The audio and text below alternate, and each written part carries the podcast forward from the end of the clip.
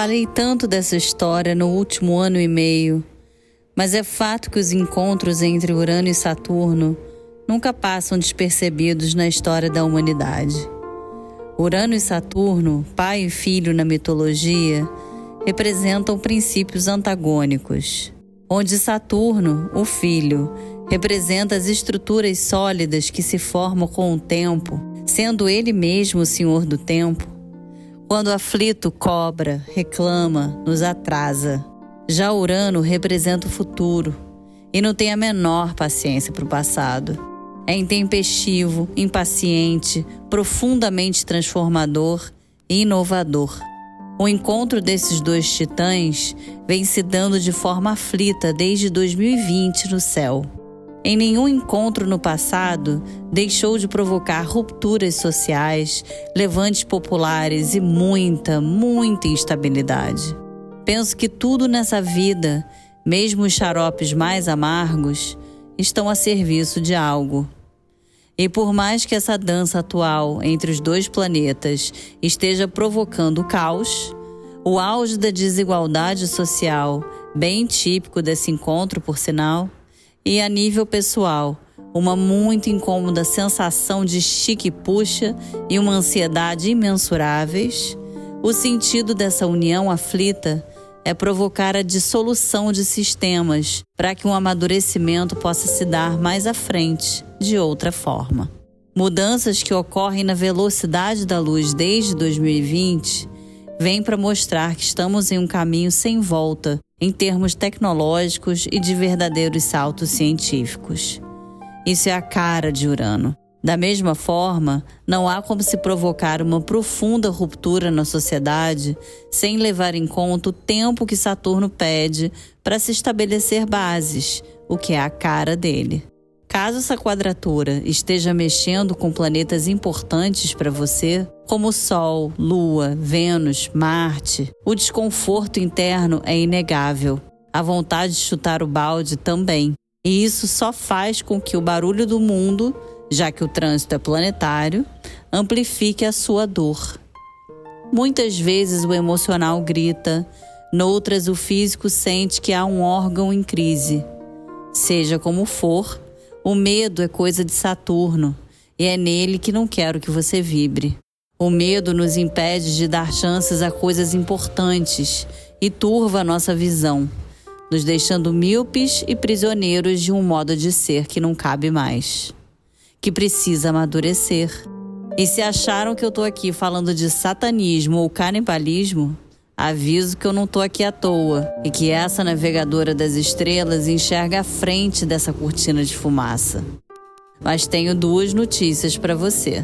O último encontro exato entre Urano e Saturno se dá agora, em outubro. Daí em diante, irão se afastar por longos anos. Isso significa que a sua dor tem data marcada para arrefecer. A outra notícia é que quem manda nessa semana é Ares, o quente, seco e ativo guerreiro. E também a sua oportunidade de fazer por onde. Isto posto, bem-vindos à Semana da Lua Cheia. Oi, meu nome é Bárbara Burgos e esse é o Astrologia Pura e Simples, que, como o nome já diz, falará de previsões, tendências e, por que não, viagens surreais da minha cabeça com muito bom humor.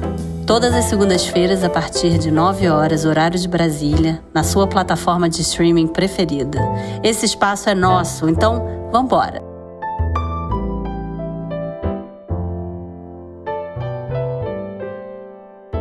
A lua encheu ontem, domingo, no signo regido por Marte, o deus da guerra. Ares é o signo onde a semente se prepara para a explosão do germinar, aquele ponto perfeito da combustão o termômetro a 42 graus em dia de verão. Empreendedor, veloz, impulsivo e por vezes bélico, é dele a força dos inícios e da atividade desenfreada. O mapa da lua cheia recebe um grande trígono, um triângulo de planetas no elemento ar.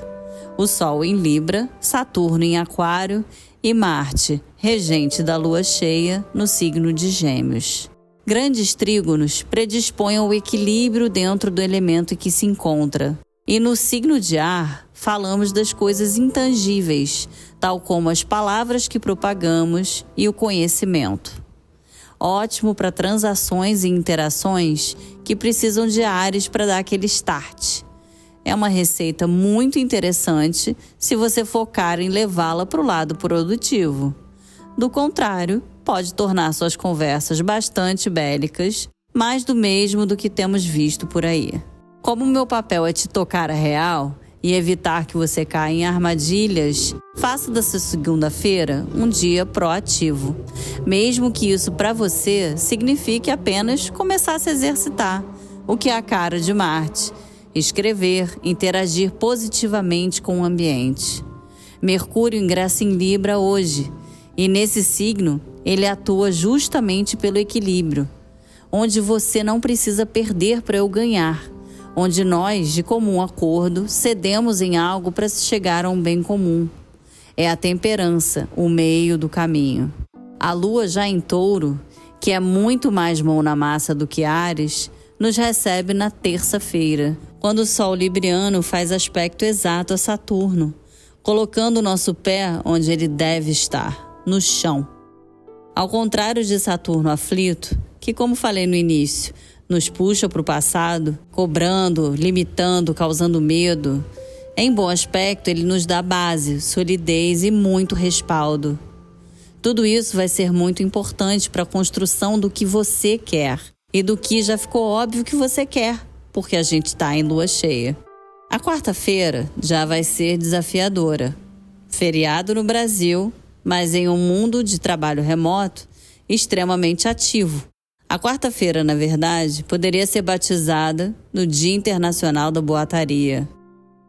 Com Marte em Gêmeos, a fala, a comunicação, em aspecto aflito a Netuno, só não é mais enganoso e enfraquecido do que promessa de campanha. Fala sério, né? Esse também é o dia em que a Lua ativa o aspecto entre Urano e Saturno. Logo, fique bem longe de intriga para não sobrar para quem não deve você. Tenta relaxar, se desliga das redes e vai curtir uma certa preguiça netuniana, porque a quarta não é de iniciativa, ainda que agitada. Quinta, temos bons aspectos entre a Lua em Gêmeos, Júpiter e Mercúrio, aqui ajudando nos entendimentos, no aprofundamento das iniciativas e na nossa própria disposição, que vai estar tá melhor.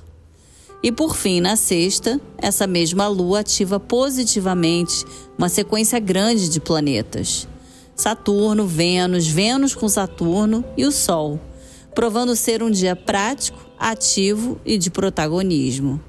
Agarre a oportunidade e não perca o bonde. Um beijo e até semana que vem. Esse podcast foi útil para você? Então espalha por aí. Pode ajudar muita gente a organizar a semana também.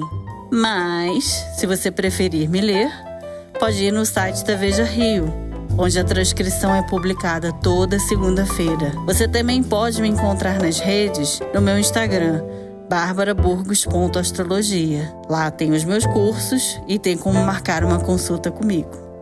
E como sempre, um beijo e até a próxima.